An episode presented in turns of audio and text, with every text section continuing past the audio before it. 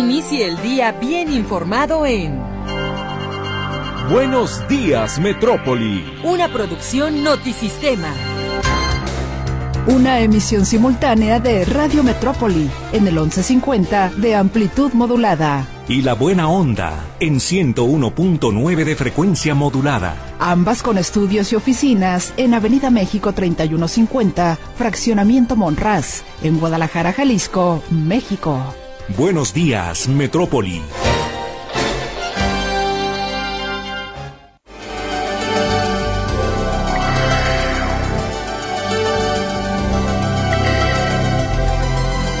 ¿Qué tal? Muy buenos días. Tome sus precauciones porque en este inicio de semana está haciendo frío en la zona metropolitana de Guadalajara. Amanecimos a 6 grados.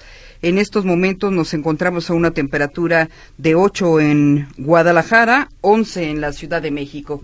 Bienvenido a la información este viernes 9 de febrero del año 2024 y como siempre les saludamos con todo el gusto del mundo el equipo completo de la Estación de las Noticias, Guillermo Cortés Villavicencio y Luis Ángel Carranza, son los editores responsables de los noticieros que usted escucha cada hora en la hora. Luis Durán en los controles técnicos, Lourdes Torres en las líneas telefónicas y frente a estos micrófonos sus servidores Víctor Monterrentería y Griselda Torres Zambrano. Víctor, hoy sí que tuvimos que salir con una chamarrita, ¿no? Sí, con los cambios de clima extraños que tenemos este arranque de 2024, nos estamos pasando de una temperatura a la otra, así que todos siempre preparados para no ser sorprendidos por las enfermedades respiratorias. Cuídese mucho y sobre todo este viernes que le deseamos a usted que le vaya muy bien. Saludos a quien nos escucha también a través de La Buena Onda y recordarle rápidamente antes de comenzar con toda la información que se suspendió el servicio de agua en las colonias del centro y en la zona de Mexicalcingo por obras en la Avenida La Paz. Si usted hoy todavía no tiene agua, será en el transcurso del viernes cuando se restablezca el servicio para que lo tome muy en cuenta. Ya hemos hablado que el próximo 14 de febrero se estará celebrando, por supuesto, el Día del Amor y la Amistad, pero la fecha es muy importante para los tapatíos porque se conmemora un aniversario más de la Fundación de Guadalajara. Así es de que el ayuntamiento presentó los pormenores del Festival G de Luz que se realizará del 14 al 18 de febrero en la Plaza de la Liberación y en la explanada del Hospicio Cabañas para celebrar el aniversario 482 de la ciudad. Las autoridades informaron que habrá despliegue de seguridad en el evento, que se estima reunirá a más de millón y medio de personas y una derrama de 250 millones de pesos. Y ayer le decíamos que el Ayuntamiento de Guadalajara clausuró una antena de telecomunicaciones que se construye al interior de una escuela primaria en la colonia Santa Rosa. Y es que las autoridades federales, que son las responsables del proyecto, pues eh, cuentan con el rechazo de los vecinos, no quieren ahí la antena y se inconformaron. La autoridad municipal logró intervenir y la obra fue detenida. Los vecinos acusan que los empleados que construyen esa antena están usurpando funciones, pues pertenecen a empresas privadas y además utilizan logotipos de la Comisión Federal de Electricidad. Y debido a la falta de claridad, falta información, por supuesto, a que afecta el ingreso de los trabajadores y que no hay rendición de cuentas del fondo actual, pues eh, trabajadores de la Universidad de Guadalajara se pronunciaron en contra de la intención del rector general Ricardo Villanueva de modificar el sistema de pensiones. Esto lo aseguró el académico Héctor Hernández Zavala. Por supuesto, ellos están firmando, están recabando firmas, estarán viendo la manera de hacer una protesta o que al menos el rector se entere que requieren de más información y que por el momento consideran que no eh, se puede hacer esta reforma a las pensiones de la Universidad de Guadalajara si no hablan directamente con los afectados. Y en la última actualización del ataque a policías en el municipio de Huejúcar y Santa María de los Ángeles, la Fiscalía del Estado confirmó que se, utilizaron para esto armas de muy alto calibre, además de que quedaron cuatro patrullas totalmente dañadas. No hay elementos para confirmar, eh, además dicen en otra orden de cosas que fue un crimen político el asesinato de la semana del de la semana pasada del precandidato a la presidencia municipal de Mascota Jaime Veral Anís. Fue como un recuento que dio el fiscal Luis Joaquín Méndez Ruiz. Lo cierto es de que el ataque en Huejúcar y Santa María de los Ángeles se usaron armas de, armas de alto poder por parte de los grupos de la delincuencia organizada. Por otra parte, fueron separados de sus cargos los elementos que agredieron a una persona en condición de calle en la zona del Museo de Arte a Raúl Anguiano. y donde el video de la agresión se viralizó a través de redes sociales. Autoridades municipales señalan que habrá acciones más enérgicas contra los abusos cometidos por la policía municipal. Y lamentable que se dé cuenta en este día, ya en materia nacional, el asesinato de la activista Angelita Meraz León, presidenta del colectivo Unión y Fuerza por nuestros desaparecidos. Las buscadoras, las madres buscadoras están bajo ataque y parece ser que ninguna acción de la autoridad logra contener estos hechos. Le tendremos la información completa en este noticiero. Bueno, y las autoridades reaccionan en el caso de los anexos cuando hay algún incidente grave en su interior. Lo cierto es que el día de ayer diputados aprobaron la iniciativa para obligar a los establecimientos de rehabilitación privados a contar con un certificado sanitario para operar. Esto, digamos, es eh, apenas Em, queda por escrito, está aprobado por los legisladores, sin embargo, en la práctica las autoridades se hacen que la Virgen les habla. Sí, los llamados anexos en los que se han dado crímenes, se han dado actos de maltrato, vejaciones que tienen que ser supervisados no solamente por la federación, sino también por los municipios y los estados. En este momento ya tendrían, pues, eh, por lo menos la obligación de contar con ese certificado. Y en materia también de seguridad a nivel federal, ante el alza de robos y agresiones en la carretera, el gobierno federal y Canacar llegaron a acuerdos para garantizar la seguridad de los choferes y los transportistas. Se busca que sean pasos más seguros, que no se siga afectando el traslado de mercancías y a eso ya se supone hay un acuerdo para tratar de resolver esta problemática que afecta a todas las carreteras del país. Y el aumento de casos de sarampión en Estados Unidos y Europa enciende alerta en el mundo. Se estima que en estos momentos se registran alrededor de nueve millones de personas enfermas. Por supuesto, el día de ayer, especialistas de la UNAM emitieron un comunicado de prensa para alertar a la población sobre este crecimiento, sobre este problema sanitario. Pues sea usted bienvenido a la información. Ya son las seis de la mañana con once minutos. Vámonos a la continuación a la efeméride musical que nos presenta Mercedes Altamirano y su equipo de producción.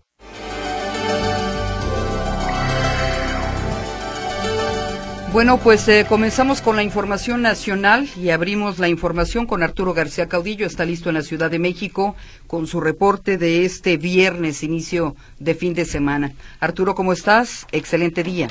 ¿Qué tal, Gris? ¿Cómo están, amigos? Me da gusto saludarles.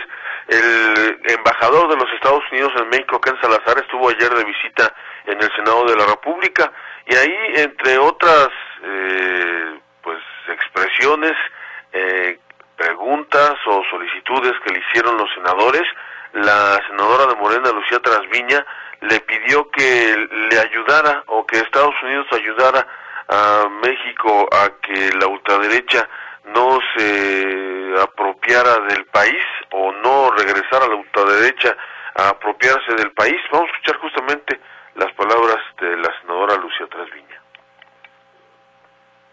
Entonces sí les pedimos también apóyennos, porque no queremos la ultraderecha que venga y nos enfrente con difamaciones y calumnias. Y no queremos que grupos de Estados Unidos sean los financieros de la ultraderecha, que fueron los protectores del crimen organizado. Es, lo que no queremos. Queremos salvar a nuestras naciones, somos vecinos y lo que nos impacta a nosotros le impacta a ustedes, a ustedes directamente. y pues bueno, justamente eh, la respuesta del embajador Ken Salazar es que Estados Unidos no se iba a meter en asuntos políticos de nuestro país, que eso era un tema en el que no podía meterse. Ya al final de esta reunión y en eh, chacaleo con los medios de comunicación, eh, recalcó la gran coordinación que han tenido México y Estados Unidos en materia de combate al fentanilo y, de, y al tráfico de armas un tema, eh, sobre todo el del tráfico de armas, decía él, que pues Estados Unidos reconoce que el 70% de las armas que entran a, nuestro país son de origen justamente estadounidense y por eso tienen esa obligación de colaborar con nuestro país. Y después eh, una pregunta expresa acerca de este reportaje de Tim Golden, el premio Pulitzer, que publicó eh, pues los supuestos nexos del hoy titular del Ejecutivo mexicano, eh, cuando en su campaña en el 2006 eh, supuestamente recibió eh, apoyo financiero por parte del narco. Bueno, vamos a escuchar lo que respondió. Y realidad 70% de las armas que llegan acá a México vienen de los Estados Unidos. Y por la ley que en los Estados Unidos uno que quiere comprar una, una arma de alto calibre la puede comprar. Pero lo que es contra la ley es de transportar esas armas a México. Eh, si fuera si el presidente Biden eh, pudiera hacer nomás su voluntad y no trabajar dentro del marco de ley, él está contra la manufactura de estas armas de salto, ¿no? Pero no es la ley de los Estados Unidos. Entonces lo que tenemos que hacer es de tener un trabajo muy cercano del gobierno de México para asegurar que estas armas hacen tanta violencia no lleguen a México. Y lo digo, no había pasado este esfuerzo conjunto en toda la historia de México, Estados Unidos. Ahora, ahora sí lo llevamos. Embajador, para este país el caso del presunto financiamiento a la campaña del presidente López Obrador ya es caso cerrado.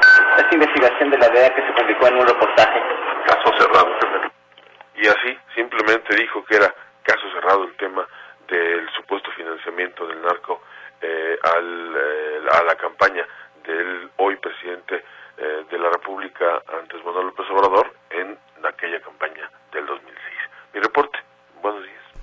Gracias Arturo García Caudillo por la información. Pues ahí está lo que dice Estados Unidos, caso cerrado, esta presunta incursión de dinero sucio a la campaña de López Obrador en el 2006. Bueno, y en otra información, al presentar por primera vez a los partidos políticos un esquema de seguridad solo para las candidaturas federales, el Instituto Nacional Electoral dejó claro que su personal no entrará a las comunidades en las que sus habitantes se los impidan, por las razones que sean, y se respetarán sus reglas. La consejera presidenta del Instituto Guadalupe Tadei enfatizó que el INE atenderá de manera directa las peticiones de seguridad para las candidaturas federales, como la presidencia de la República, diputaciones y senadurías, y en caso de recibir solicitudes de candidaturas locales, estas serán canalizadas a las mesas de seguridad local. Por cierto que el INE realizó el día de ayer la toma de protesta a los supervisores y capacitadores electorales de las juntas distritales de la Ciudad de México, quienes se encargarán de recorrer los hogares para notificar y capacitar a las personas que fueron seleccionadas como funcionarios de casilla para la elección del 2 de junio. El organismo electoral aseguró a supervisores y capacitadores que el INE lo respaldará para que puedan hacer su trabajo con absoluta independencia. A partir de este viernes comenzarán sus labores en las 22 juntas distritales de la Ciudad de México. Recorrerán las calles de la capital para notificar y capacitar a quienes fueron seleccionados como funcionarios de casilla para la elección del domingo 2 de junio. Y lo escuchaba usted al inicio de este informativo, la activista por la búsqueda de desaparecidos Angelita Meraz León, presidenta del colectivo Unión y Fuerza por nuestros desaparecidos en Tecate, fue asesinada el jueves. De acuerdo con los primeros reportes de las autoridades, el ataque se registró cuando ella se encontraba en un salón de belleza de su propiedad, ubicado en ese municipio, en Tecate, Baja California. Angelita se unió a los colectivos de búsqueda de desaparecidos en 2018 para localizar a su hermano Juan José. Sin embargo, eh, no tuvo éxito. El año pasado convocó a medios de comunicación para denunciar la negligencia de parte de la Fiscalía General del Estado y personal del Servicio Médico Forense de Baja California, pues tras tres años de búsqueda logró identificar que su hermano se encontraba en la fosa común, pero sin que ninguna autoridad le hubiera notificado. Tras realizar las gestiones para retirar el cadáver de la fosa común, se determinó que el cuerpo ya no se encontraba en el lugar donde estaba registrado, porque las autoridades habían vuelto a perder el cuerpo de su hermano Juan José. Y una falla en el sistema de administración tributaria en las aduanas del país generó lentitud y la imposibilidad de validar las solicitudes de importación y exportación, lo que generó extensas filas de transporte de carga en el puente internacional de Córdoba de las Américas en Ciudad Juárez, Chihuahua. La Asociación Nacional de Importadores y Exportadores de la República Mexicana estima pérdidas millonarias, ya que toda industria que maneja el denominado justo a tiempo ha caído en paro de líneas y algunas de estas empresas serán penalizadas, en tanto que cientos de camiones de carga permanecían en las autopistas cerca del puente libre. Es el producto de moda en ocasión del Super Bowl y es objeto de transacciones millonarias entre México y Estados Unidos. Hablamos del aguacate, un producto que tiene alta demanda en el país del norte, pero senadores de los Estados Unidos demandaron recientemente a la administración del presidente Joe Biden impedir que ingresen al mercado de ese país aguacates cultivados en terrenos deforestados en México. Los eh, demócratas eh, lamentaron las consecuencias devastadoras del comercio de aguacates con México y en una carta dirigida a los secretarios de Estado de Agricultura, así como al representante comercial de Estados Unidos, los senadores pidieron adoptar medidas contra esta práctica e informar sus decisiones en un plazo de 45 días. 45 días. En un informe de la Organización Internacional Climate Rights International y un artículo sobre el tema que fue publicado en el diario The New York Times, en donde se documentó la deforestación ilegal generalizada en México y el uso insostenible del agua vinculado a la producción aguacatera, advirtieron que los líderes indígenas y otros habitantes locales que intentan defender el bosque se convierten en blanco de amenazas y ataques y asesinatos. Por eso recordaron que el compromiso compartido por Estados Unidos es que se pueda eh, eh, cumplir el Acuerdo de París, reducir la deforestación, así como la determinación conforme a la declaración de los líderes de Glasgow, es decir, proteger al medio ambiente por encima de los intereses comerciales de ambos países. Hablando de medio ambiente, de cuestiones de, del campo, en este caso también de falta de agua, de sequía, vámonos al trabajo informativo que nos presenta esta mañana nuestro compañero Ricardo Camarena. La situación es preocupante. Los pronósticos se cumplen y las luces de alerta se encienden. Los especialistas lo habían advertido y la radiografía del país en esta materia preocupa. Hoy revisamos las condiciones de sequía en México, condiciones que presentan un panorama poco alentador. De acuerdo con el reporte más reciente de la Comisión Nacional del Agua, prácticamente el 60% del territorio nacional presenta algún grado de sequía. Unos más y otros menos, pero la constante, el común denominador, es la falta de agua. Los puntos del país más afectados son Sonora, Sinaloa, Durango, las Huastecas y Oaxaca, en donde algunos de sus habitantes padecen la falta de líquido. Esto compartía a N Isabel Hernández. Este año sí, bastante, bastante porque hemos sufrido que a veces hay agua y a veces el agua potable pues no, no llega cada mes y medio, llega poquito y se llena un bote o unas cubetitas y se va. No alcanza ni para bañarse ni para lavar la ropa. Al revisar con mayor detenimiento la información proporcionada por la Conagua, se determina que el 20% del territorio nacional está en condiciones de sequía extrema, el 17% en condiciones severas y el 14% tiene una sequía moderada. La pregunta obligada es ¿por qué? ¿Por qué si estamos en invierno? ¿Por qué si se han registrado frentes fríos? ¿Por qué si se han presentado algunas precipitaciones en buena parte del país? ¿Atravesamos por esta falta de agua? Raúl Rodríguez Márquez, presidente del Consejo Consultivo del Agua, exponía a Azteca cuáles son parte de las causas. Hay más, tiempo de sequía que de huracanes o de tormentas tropicales que generan agua y que nos ayudan a recargar los acuíferos. Y se dice por los expertos que vienen temporadas muy complicadas de sequía.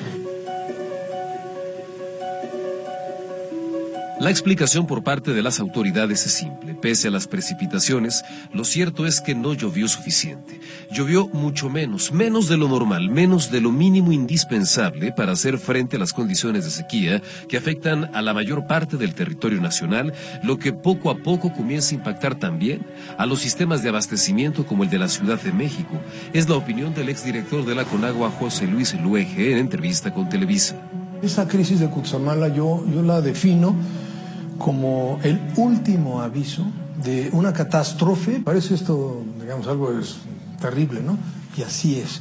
Realmente México viene con tres años de, de sequías El monitor de sequía de México revela que las condiciones de sequía afectan en mayor o menor proporción a más de 1.500 municipios en el país, cerca de 400 en condiciones de sequía extrema, poco más de 500 en sequía severa, alrededor de 500 en sequía moderada y otros tantos en condiciones que denominan anormalmente secas.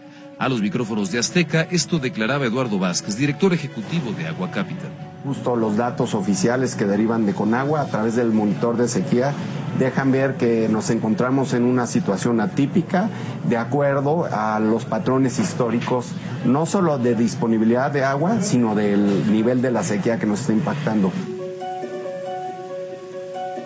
Oaxaca es el estado de la República Mexicana con el mayor número de municipios afectados. Le siguen el Estado de México, Michoacán y también Jalisco, en donde las autoridades locales reconocen que la situación es complicada.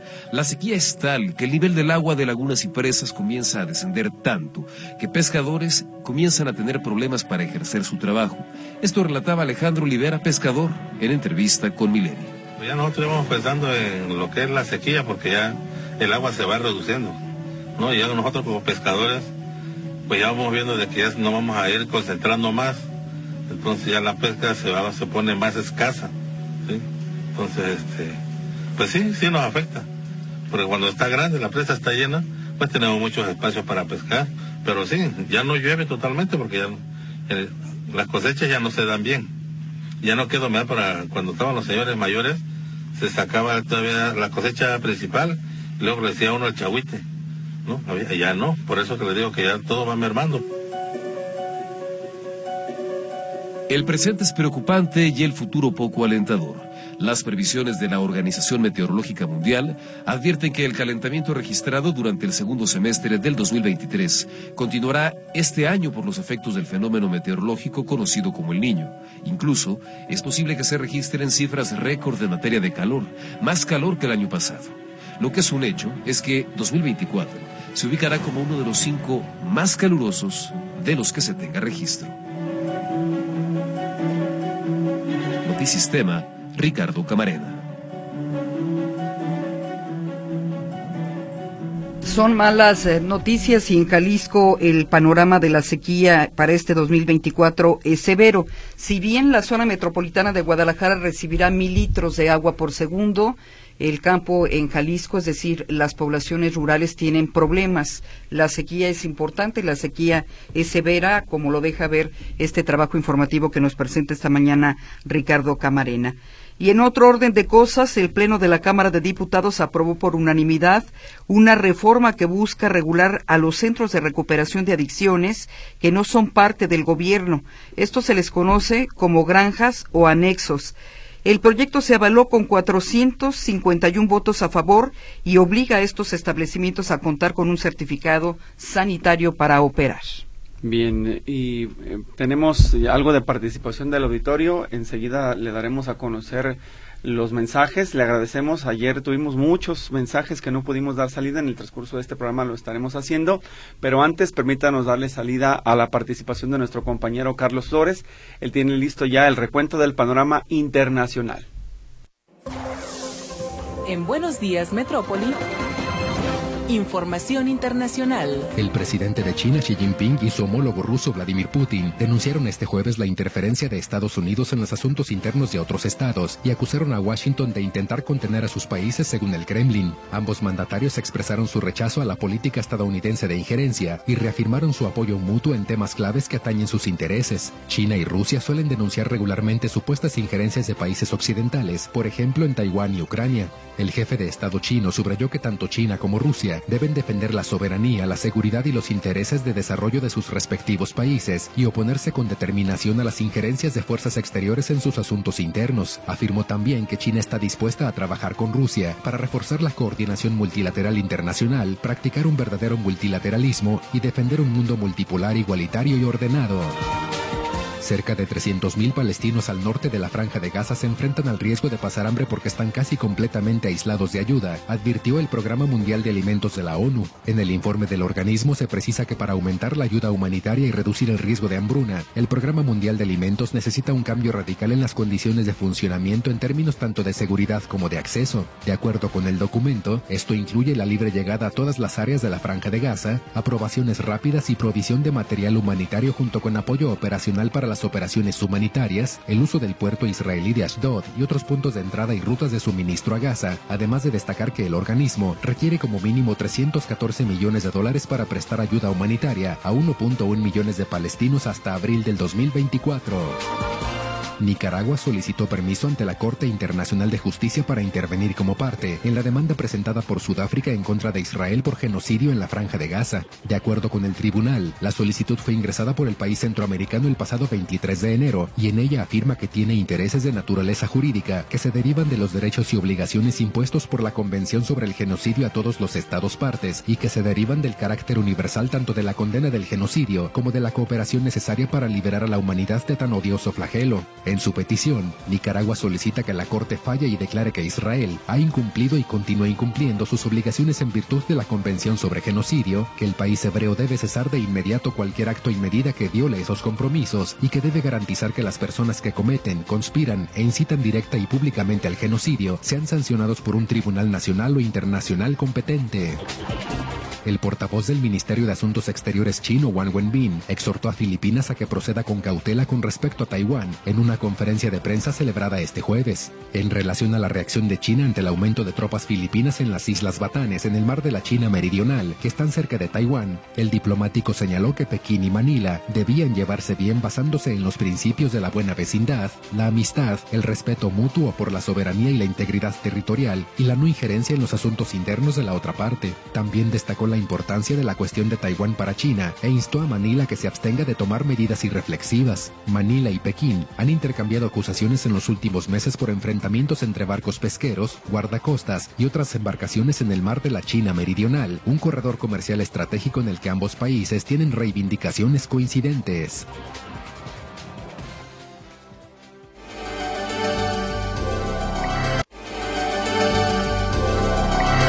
Comenzamos con información local. El día de ayer, el fiscal estatal Luis Joaquín Méndez Ruiz confirmó que en la agresión a balazos contra policías municipales de Huejúcar y Santa María de Los Ángeles se utilizaron armas de grueso calibre. Los detalles de la información con el reporte que nos presenta esta mañana José Luis Escamilla. Muy buenos días. Te escuchamos. Gracias, Gris. Víctor, ¿cómo están? Buenos días. Un saludo para ustedes y para todo el auditorio. Así es, a más de 24 horas, casi 36 horas de esta agresión a tiro registrada contra el eh, contra el policías municipales de Santa María de Los Ángeles y Huejucas, que deja saldo de dos uniformados fallecidos. Bueno, confirmarles que el fiscal del Estado, Luis Joaquín Méndez Ruiz, indicó que fue un ataque prácticamente brutal, dirigido con toda la intención, con toda la hazaña de destruir, de dañar. Cuatro, cuatro patrullas quedan completamente destrozadas. Eh, también uno de los cadáveres de los policías asesinados eh, pues termina prácticamente calcinado producto de esta agresión a tiros que deja a esos dos policías fallecidos. Se hablaba desde un principio de un elemento que estaba desaparecido, sin embargo el fiscal señalaba que este policía había escapado, había logrado escapar y luego regresa por sus medios a la comisaría para decir que se encontraba bien de salud. Afortunadamente él aparece, pero no así sus dos compañeros que pierden la vida. Y es que fue una emboscada perfectamente bien planeada, compañeros porque los policías municipales reciben el reporte de un vehículo varado, eh, primero se decía que volcado y luego que un vehículo varado y sospechoso que estaba sobre la carretera libre que conduce a Huejuquilla. Eh, sin embargo, cuando llegan los elementos a corroborar este servicio, es cuando los agresores salen de entre la maleza, prácticamente a ambos lados, y rafaguean a los policías municipales que no tienen más que hacer más que esconderse y tratar de escapar. Como les digo, dos de ellos no lo lograron. Escuchamos este respecto al fiscal estatal Luis Joaquín Méndez Ruiz. Eh, indicios balísticos, calibre 762, 2.23, calibre 50. Hay eh, cuatro unidades de las policías municipales eh, totalmente dañadas. Un vehículo calcinado que entendemos por la versión que nos dan los primeros respondientes fue, la, fue el vehículo al que se aproximaban los elementos de la policía a revisar. Entonces iban los elementos a corroborar este servicio cuando en ese momento son atacados a tiros. Eh, ustedes recordarán que hace algunas semanas eh, cinco mujeres guiráricas graban un video dirigido para Nemesio Ceguera Cervantes, el líder del Cáter Jalisco Nueva Generación.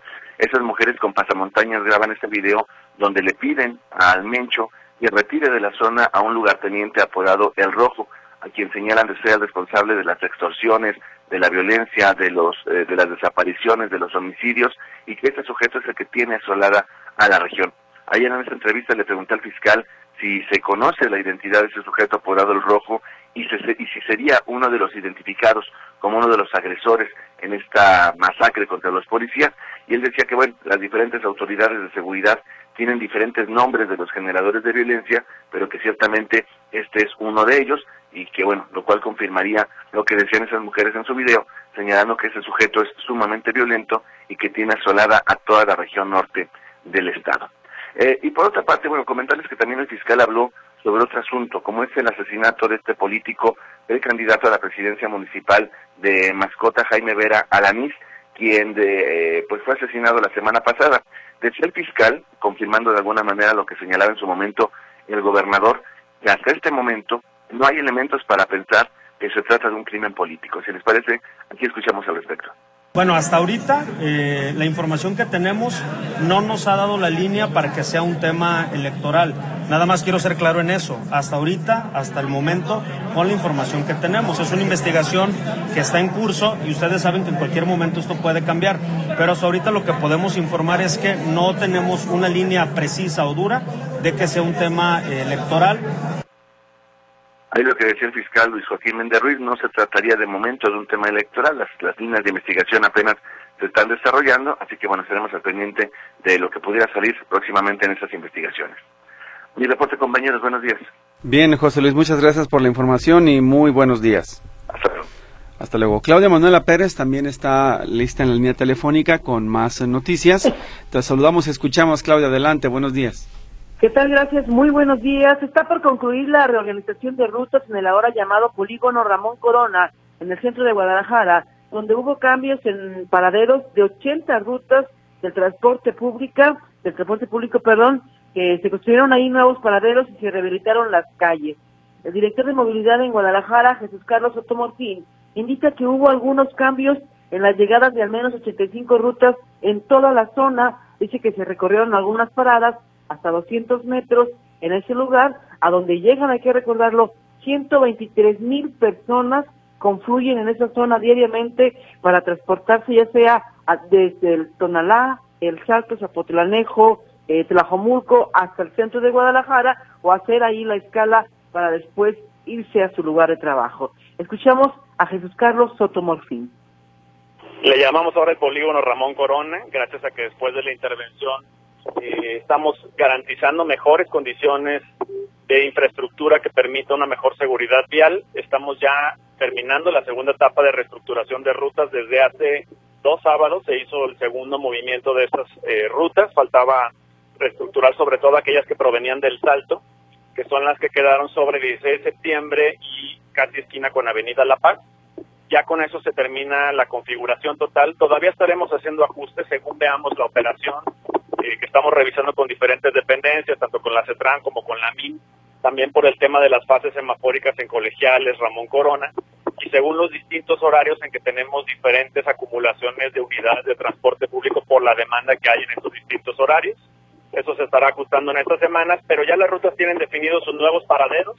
Eso es algo que antes no se tenía, paradas de transporte público en donde está establecido qué rutas pueden llegar a ellas, hacer qué tipo de movimiento se instalaron en total más de 30 paraderos de camiones en toda esa área del centro de Guadalajara. Hay que recordar donde se encuentra el templo de Aranzazú, en toda esta zona, calle Ramón Corona, 16 de septiembre, casi Niños Héroes, en toda esa zona. También recordar que se rehabilitaron algunos pavimentos, se cambió concreto hidráulico, hubo un cambio en la fisonomía de toda esa zona, también se cerraron algunas calles para tranquilizar también la zona eh, y se eh, mandaron algunos transportes, algunas paradas de transporte público y a lo reitero, 200 metros hacia la redonda eh, de toda la zona para ya hacer esta reestructuración de rutas en la llamada Estrella de la Muerte, que ahora quieren llamarle Polígono Ramón Corona. Mi reporte, muy buenos días. Gracias, Claudia Manuela Pérez. Muy buenos días. Ahí está este reporte. Hace algunos días se entregaron las obras de rehabilitación de esta zona. Faltaba por eh, confirmarse la información sobre la reubicación de rutas o la reestructuración de rutas ahí en el centro de Guadalajara y que, bueno, es eh, en beneficio de los usuarios que van particularmente a Tlacomulco y El Salto. Y en otro orden de cosas, el rector general de la Universidad de Guadalajara, Ricardo Villanueva, adelantó que antes de que termine su administración, prácticamente le queda un año, realizará una reforma profunda al sistema de pensiones de la UDG, dado que el actual podría dejar de ser viable en 12 años. Reconoció que no es un tema fácil, que tendrá un importante costo político porque de entrada implica una aportación mayor de los trabajadores. Los trabajadores, en voz del académico Héctor Hernández Zavala, le dicen, no, rector, le falta claridad, falta información, afecta al ingreso y no hay ni siquiera una rendición de cuentas del fondo actual. Escuchamos parte de lo que mencionó. Mira, no, nuestra, nuestra propuesta es que no puede haber ninguna reforma al sistema de pensiones mientras no haya, ¿sí?, una discusión, ¿sí?, entre los afectados y las autoridades que nos muestren, ¿sí?, qué ha sucedido con el, el régimen de pensiones desde su creación, cómo ha sido el manejo, porque es de mencionarte que no solamente eh, ha habido pérdidas en el capital, en, el, en los recursos del, régimen de pensiones, ha habido eh, pérdidas debido a que una parte importante del capital o de los fondos del régimen fueron invertidos por, lo, eh, por las personas que dirigen este eh, sistema en activos de renta variable. Y eso no nos han dado cuenta.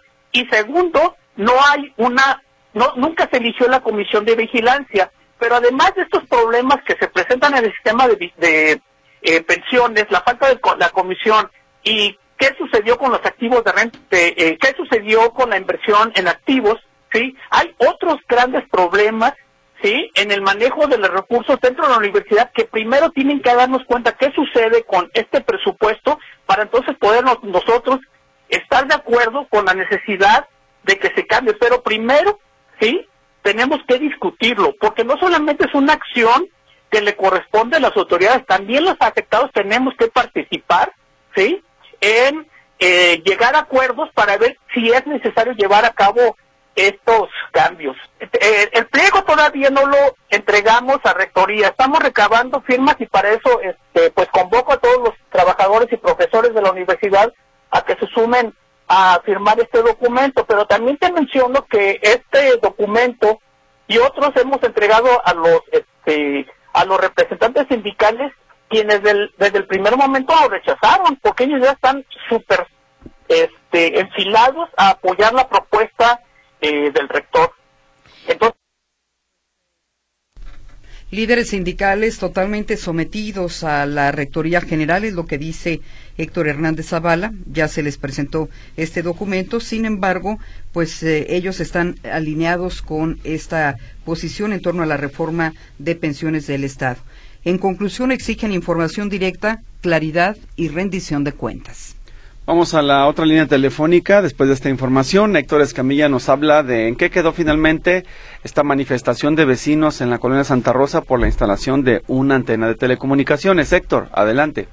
¿Qué tal, compañeros? ¿Cómo están? Buenos días. Un gusto saludarlos. Eh, al auditorio también, excelente viernes. Y bueno, comentar esta situación que se está presentando en la colonia Santa Rosa, que pudiera pensarse que es un asunto particular eh, que no afecta a toda la ciudad, pero habrá que estar pendiente de este tema eh, por los alcances. Resulta que en la colonia Santa Rosa, en una escuela que se ubica sobre las calles de San Patricio y San Alfonso, eh, se instaló una antena de telecomunicaciones de más de 60 metros de altura.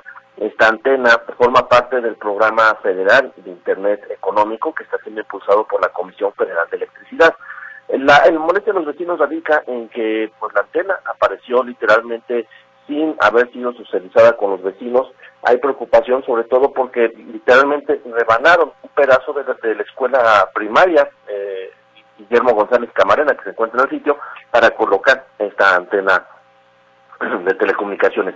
Lo que están pidiendo los vecinos pues es que se, que, se retire esta instalación, sobre todo porque afirman, eh, más allá del riesgo de la conspiración de, que la antena pudiera generar algún tipo de daño a la salud, eh, el tema de una estructura tan grande eh, y, ligera tan tan cerca de, eh, de los niños, o sea, el riesgo que puede existir, por ejemplo, en caso de un sismo. Vamos a escuchar lo que se quejan algunos de los vecinos sobre esta estructura. Así es, no hubo una, una, una, información, sobre todo para los vecinos, para ponerse esta, esta antena.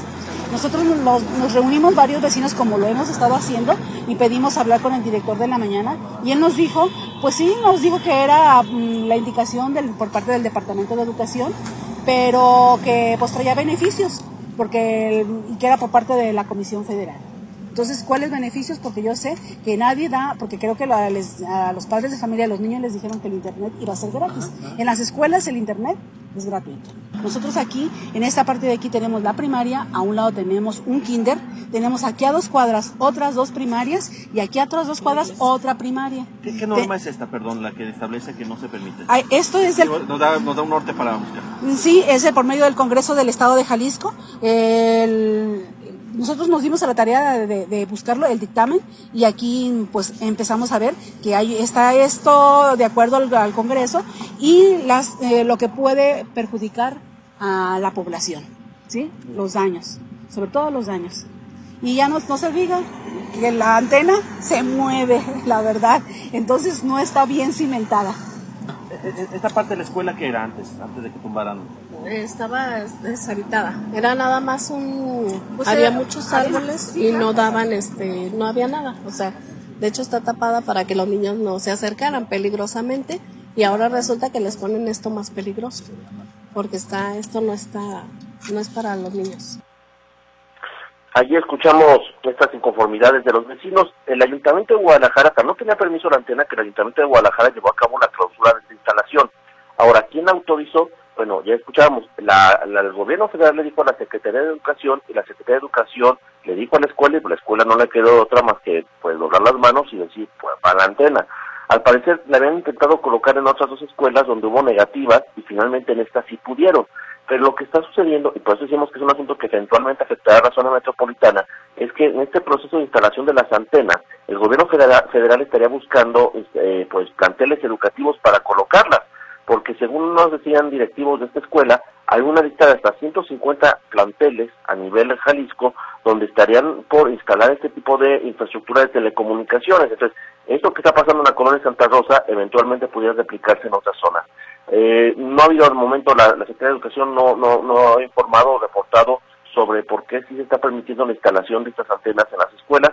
Eh, seguramente será controversial, por lo del rechazo que genera. Pero reitero, la obra de momento se encuentra clausurada por el Ayuntamiento de Guadalajara, que reconoció que la obra no está regularizada, que se instaló sin permiso en este punto y por eso se llevó a cabo la clausura por la parte de la Dirección de Inspección y Reglamentos. Esta es la información, compañeros. Muy buenos días. Y será interesante, Héctor, también conocer el punto de vista del Centro SST Jalisco para saber cómo justifica la instalación de las entrenas, a qué proyecto pertenecen y que también sepamos si en las escuelas en las que se pretende hacer serán solamente las federalizadas o también las que pertenecen a la sección 47. Muchas gracias, Héctor Escamilla. Hasta luego, muy buen día. Buenos días. Gracias, Héctor Escamilla. Bueno, este jueves las autoridades del gobierno de Jalisco actualizaron el sistema de información sobre víctimas de desaparición, CISOVID.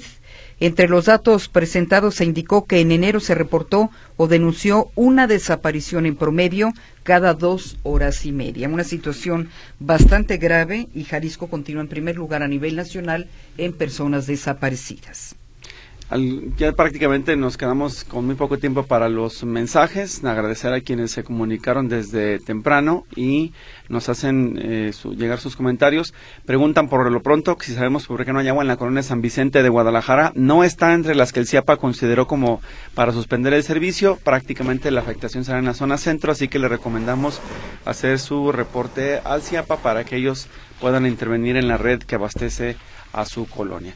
Nos vamos al noticiero Notisistema de las 7 de la mañana, regresamos enseguida.